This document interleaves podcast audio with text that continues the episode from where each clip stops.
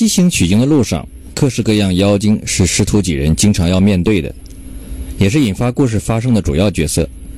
书中出现妖怪二百一十五次，妖精六百三十二次。看完此书，通常人们的印象几乎就是降妖之路。各路妖精给人们留下太多太深刻的印象。妖精是各具特色的，每个妖精都有不同的内涵。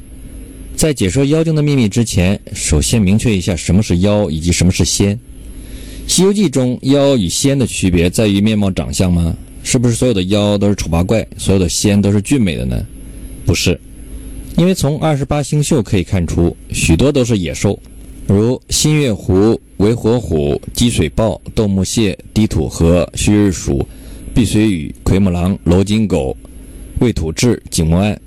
其中，奎木狼的形象是青电脸、白獠牙、一张大口，两边乱蓬蓬的鬓毛，却都是些胭脂染色，三四紫微微的自然，鹰嘴般的鼻儿拱，鼠星样的眼，两个拳头，和尚钵盂模样，一双蓝脚。奎木狼是具有代表意义的，下界为妖后又返回上界为仙的一位。相比较而言，卯日星官要威武些。妖和仙的区分是和法力高低有关吗？也没有关系。蝎子精和牛魔王比起大部分仙来说，法力高出很多。最大的区别是仙和神有仙籍，妖和魔会吃人。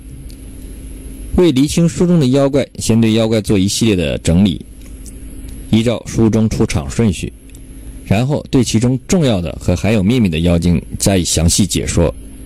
首先，敖莱国水脏洞有混世魔王，花果山水帘洞有蛟魔王、大鹏魔王、狮驼王、猕猴王、鱼龙王；大唐双叉岭有熊山君、特出世、银将军；黑风山黑风洞有黑熊精、白衣秀士、白花蛇怪、宁虚子、苍狼精。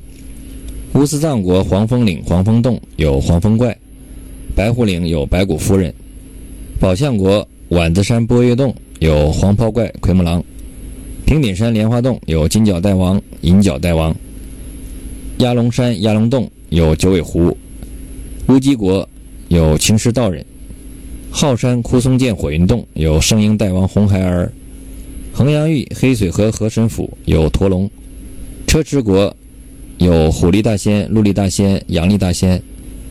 通天河有灵感大王，还有老袁。